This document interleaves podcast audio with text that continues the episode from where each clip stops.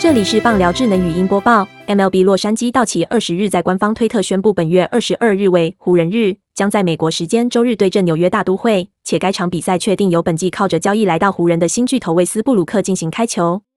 魏斯布鲁克也成为湖人现有阵容中第二位帮洛杉矶道奇队开球的球员，前一位则是从鹈鹕交易来的戴维斯，他在二零一九年十月十四日曾为道奇队开球。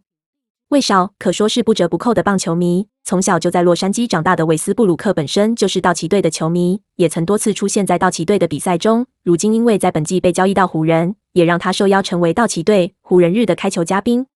本档新闻由 ET Today 新闻云提供，实习记者张志宇综合编辑，微软智能语音播报，慢投录制完成。